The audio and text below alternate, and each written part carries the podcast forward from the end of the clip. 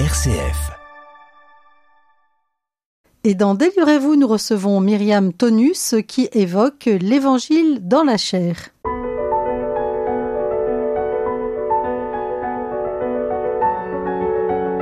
Délivrez-vous. Laetitia de Traversée. Quel avenir pour la foi chrétienne? C'est la question euh, que euh, vous posez et qui est un peu le fil d'Ariane de votre ouvrage, Myriam Tonus, intitulé L'Évangile dans la chair, publié aux éditions jésuites. Merci d'être avec nous. Mais c'est un vrai plaisir. Vous êtes laïque dominicaine, formée en théologie et héritière littéraire du théologien Maurice Belay. Mais oui. Euh, Vous êtes aussi aumônière en hôpital psychiatrique et chroniqueuse. Qu'est-ce qui a motivé l'écriture de cet ouvrage, Myriam? Alors au départ, c'est assez simple et c'est très très factuel. Euh, J'anime aussi assez souvent des sessions, des retraites, des récollections, et euh, les personnes me disaient mais pourquoi tu n'écris pas tout ça? Et puis je me suis dit, mais dans le fond, pourquoi pas? Apparemment, ce que je dis euh, touche les personnes. Euh, ils trouvent euh, cela euh, intéressant et neuf. Et donc, euh, j'ai entrepris l'écriture de ce livre. Voilà, Oui. tout simplement. Pour les auditeurs qui ne connaissent pas Maurice Belay, en deux mots, Alors Maurice Bellet, c'était un grand théologien français euh, qui était un véritable électron libre, mais qui a marqué depuis le Concile jusqu'à son décès ici en 2018, qui a vraiment marqué des générations de théologiens parce que c'était quelqu'un qui faisait de la théologie autrement. Euh, et dans la mesure où il était en même temps, il avait une écoute psychanalytique, euh, il avait une écoute de l'Évangile qui, je pense, a vraiment euh, ravivé les choses. Et donc, c'est un grand nom. Et j'ai toujours, il a toujours été très étonné de constater qu'il était davantage apprécié et connu en Belgique qu'en France. Oui, alors on a eu l'occasion de l'interviewer et, et moi aussi dans cette émission. Hein, Il est venu parler de ses ouvrages. oui, donc, oui, euh, tout à fait. donc ça, ça a été un plaisir de, de le suivre. Ah, ça, c'était. Alors, c'est quelqu'un qui, qui m'a marqué définitivement, euh, bien sûr, euh, sur le plan personnel et sur le plan théologique. Alors pourquoi ce titre, l'Évangile dans la chair? Il y a cette petite euh, citation si elle n'est pas dans la chair, la foi finit par s'épuiser. Expliquez-nous.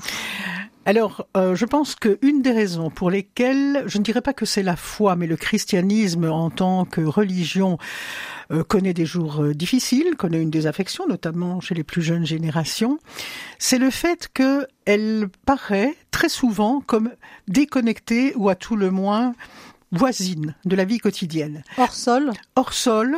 Et par exemple, dans les cours de religion chez nous, puisqu'ils sont encore obligatoires, euh, c'est toujours bon, nous allons parler de votre vie. Et puis maintenant, que dit la foi? Hein, Ou bien on parle de la foi, et est-ce que ça joue dans votre vie? Alors Autre- qu'il faudrait dire quoi? On parle Parlons de, notre vie avec sa dimension spirituelle, Euh, c'est ça? Voilà, c'est une partie. dimension. Moi, je, je suis croyante, mais euh, c'est pas en dehors de ce que je suis. Ça, ça, ça détermine la ma manière d'agir, de penser, de faire des choix, euh, d'être en relation. Je n'y pense pas à chaque fois. Je ne me dis pas, écoute, Myriam, tu es croyante, donc tu devrais. Non, c'est quelque chose qui est dans ma chair. Oui, alors vous commencez par une curieuse petite histoire de mouton. Rappelez-la nous, Ah, ah. Myriam. J'ai réécrit euh, la parabole euh, de la brebis perdue. Hein, on sait, avec ce, ce berger qui va laisser les 99 autres pour aller chercher la centième. Donc 99, hein, Oui, excusez-moi. Excusez-moi, les 99 Non, autres mais ça se traduit bien. hein. pour aller chercher la centième. Et puis je me dis qu'aujourd'hui, j'ai un peu l'impression que euh, ben, les moutons ou les brebis, c'est comme on veut, euh, nuit après nuit s'enfuient et le berger a beau mettre euh, des grillages, des clôtures, de la bonne nourriture, enfin tout ce qu'on veut pour essayer de les retenir. Au final, il se retrouve avec une unique brebis par rapport au sang, c'est-à-dire c'est un rapport de, Un hein, de, sang, de- de ouais. pro- proportion. Et puis, je termine en disant que les, petits, les petits agneaux, ils ne savent même plus ce qu'est un berger. Et je me dis aujourd'hui, je constate, parce que j'ai beaucoup travaillé avec les jeunes, j'ai quand même 30 ans d'enseignement derrière moi, puis avec l'accompagnement d'un mouvement de jeunesse pendant 8 ans, des petits-enfants qui sont maintenant des adultes, ils sont ailleurs. Et, et on a parfois l'impression, j'ai parfois l'impression que quand on me dit mais est-ce que tu ne crois pas que les jeunes vont revenir à l'église?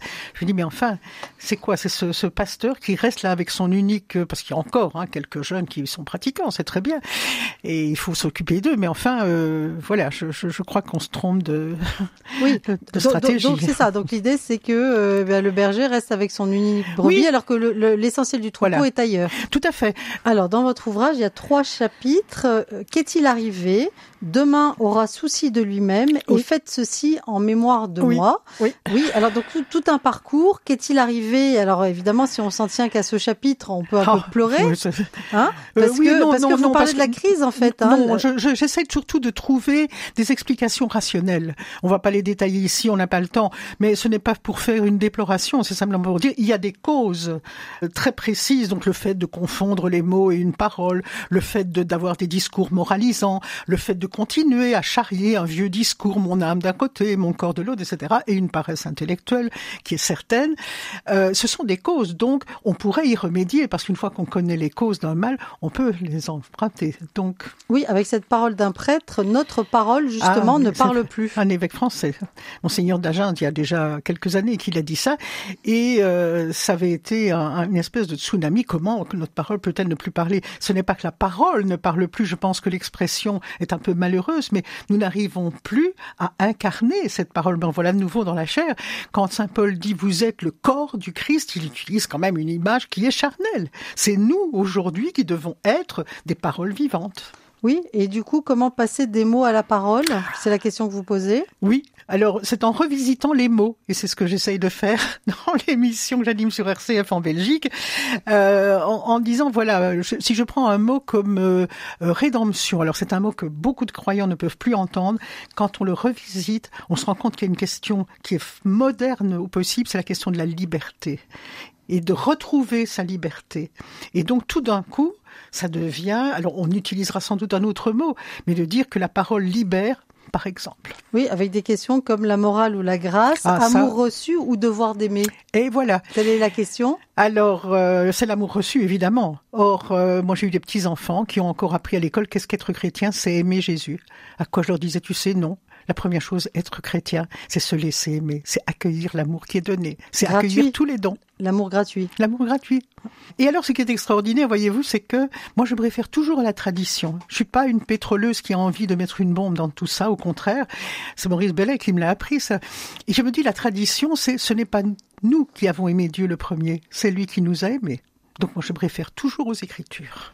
On se plonge dans la musique de Bach que vous avez choisi, une cantate, et vous nous direz pourquoi, Myriam. Alors, parce que pour moi, Jean-Sébastien Bach, euh, c'est un lieu qui irrésistiblement me parle de Dieu. Quand on a dit de lui, c'est le cinquième évangile.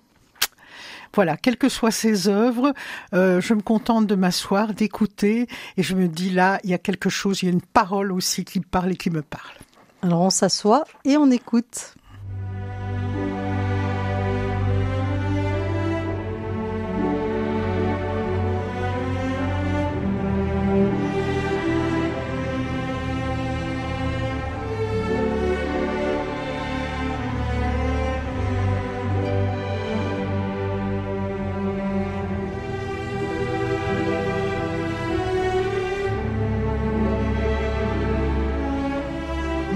Délivrez-vous. Laetitia de Traverset.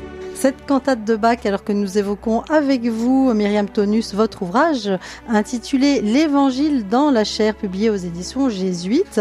Alors euh, Bach, hein, qui euh, transporte l'âme Ah oui, tout à fait. dans cette dimension toute la spirituelle. personne, toute la personne quand, quand, quand j'écoute Bach, c'est tout. En fait, moi, j'ai une vision de l'être humain qui est tout à fait biblique, c'est-à-dire il n'y a pas un corps d'un côté, puis un esprit, un cœur ou que sais-je à côté. Euh, c'est tout moi. Et c'est ma chair qui vibre quand j'écoute Jean-Sébastien Bach. Toutes ces dimensions. Alors on aborde le deuxième chapitre de votre ouvrage. Demain aura souci de lui-même. Alors vous dites, il s'agit de ne pas perdre pied avec le présent parce qu'on s'inquiète de l'avenir. C'est un peu une maladie moderne, ça, non? Oui, tout à fait. Je pense que, à la fois, on a, en tout cas, on a quelques raisons d'être inquiets. euh, je pense davantage, par exemple, sur la survie de l'humanité que par rapport encore à la foi chrétienne.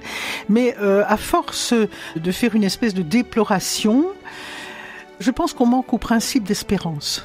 Et l'espérance, qui est quand même, rappelons-le, une vertu théologale, l'espérance, c'est pas l'espoir, se dire, ben, j'espère que, non, non. L'espérance, c'est oser se dire, mais il va, on peut faire quelque chose, bien qu'apparemment, il n'y ait plus rien à faire.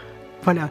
Et quand je vois les signes qui me portent dans cette espérance, moi je la trouve chez les jeunes.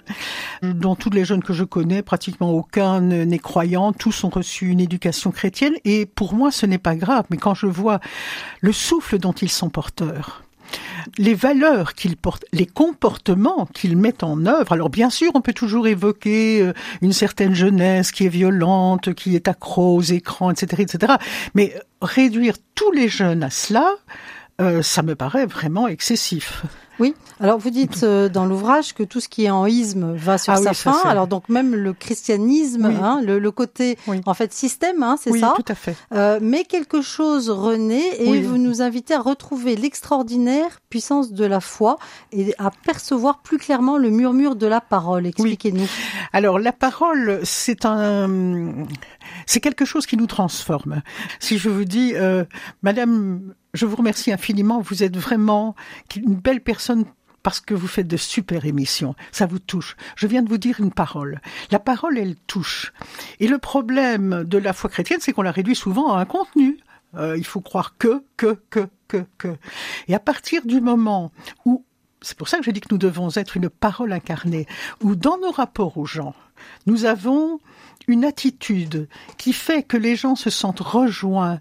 Enfin, je sais pas, moi, je, suis aussi, j'anime un groupe en prison, comme laïque dominicaine, donc ce sont des, personnes qui, ont, qui sont très très là, blessées, sans espoir, etc. Quand on va vers elles et que je leur dis ce qui est vrai, je suis tellement contente de venir ici et de vous voir. Tout d'un coup, il y a des étoiles. Mais je le dis, c'est vrai. C'est vrai. À partir du moment où vous apportez quelque chose qui ouvre un espace, qui dit tu as le droit d'être là, ce que disait Maurice Bellet, on doit dire aux personnes il est bon que tu existes. Et, je veux dire, à partir du moment où on est habité en soi de ce principe et qu'on essaye dans le quotidien, que ce soit la caissière au supermarché, un prisonnier, un jeune, de lui faire entendre, pardon, qu'il est bien, qu'on est heureux de le voir, qu'il est bien qu'il existe, la parole, elle parle. Et ça, je pense, les jeunes, ils sont très sensibles, ils sont capables de ça. Oui, et vous dites euh, la parole est nourriture vitale. Alors dans ce que j'entends, c'est que chacun de nous finalement, on est une part de cette Ah, parole complètement. et on peut s'accueillir comme ça? Ah, complètement. Moi, je, je prends, j'aime beaucoup Saint Paul. Hein.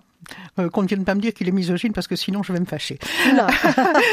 Euh, et quand il dit vous êtes le corps du Christ, chacun, et il emploie cette, euh, hein, le, le, la- le pied n'est pas la tête, la tête n'est pas la main, etc. Vous êtes le corps du Christ. Il n'a pas dit vous êtes une église, il n'a pas dit vous êtes un groupe, etc. Il a dit vous êtes un corps. Et donc nous avons chacune et chacun quelque chose à apporter dans ce corps, une parole à apporter. La parole ne parle qu'à partir des êtres humains. Voilà. Et vous redites cette parole hein, qu'on entend souvent pendant la messe, faites ceci en mémoire Ah, de oui. moi. Et ce qui veut dire pour vous, à votre tour, donnez votre vie, Oui. partagez-la, Oui. faites-en un bon pain pour la vie de tout Et oui, humain. parce que je ne crois pas un seul instant que quand Jésus dit ça, c'est surtout prenez du pain, levez-le, faites prononcer une bénédiction. Un souvenir. Un souvenir. Bon, on peut le faire, pourquoi pas. Mais faites ceci. Quand il dit ça, il sait qu'il va mourir. Il a sa vie, et qui n'est pas n'importe laquelle, derrière lui, et il va donner sa vie parce qu'il veut aller jusqu'au bout de l'amour. Eh bien, faites la même chose. Faites ce que moi j'ai fait dans ma vie, et allez aussi loin que vous pouvez. Pour parler de la foi, vous, vous donnez l'exemple de cet enfant qui dit à sa maman, tu me rattrapes et qui se jette Oui. dans le vide. Ah, tout à fait. Et vous dites, eh ben, c'est ça, la foi, Oui. c'est un saut dans le vide. Oui, oui, tout à fait. Parce que euh, là, je, je l'ai expérimenté dans la mesure où c'était un petit jeu que mes enfants, quand ils étaient vraiment très petits, aimaient bien. Ils se postaient sur la cinquième marche et puis ils disaient maman, tu me rattrapes. Moi, j'avais toujours un- une espèce comme Un ça haut de le cœur, un, ouais. un haut le cœur, en disant mon Dieu, mais allez Myriam, tu dois vraiment le rattraper. Et par contre, bon, il se fait que j'ai eu une mère qui n'était pas euh, très aimante, qui ne, ne souhaitait pas, qui aurait voulu ne pas m'avoir, etc. Enfin bref, c'est peu importe. Euh, et je sais que moi, je n'aurais jamais fait ça. Autrement dit, l'enfant qui se jette dans le vide, il le fait avec une confiance parce qu'il sait que la mère le rattrapera. Si on a le moindre doute par rapport à ça, on ne le fait pas.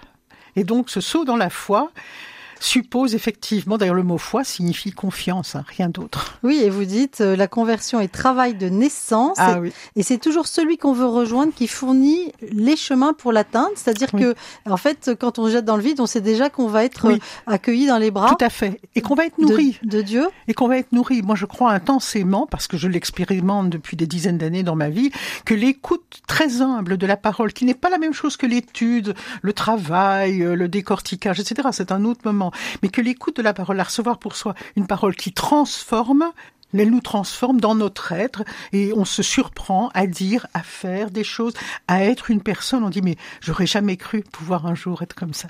Et à se laisser dérouter. Ça serait peut-être l'invitation de votre ouvrage. Absolument. Eh bien, un grand merci, euh, merci Myriam à vous pour votre invitation. Merci de nous avoir permis euh, bah, d'approfondir cet évangile dans la chair. Hein, c'est le titre de l'ouvrage que vous avez publié aux éditions jésuites. Bon chemin et bonne parole. Merci, merci aux auditrices et auditeurs.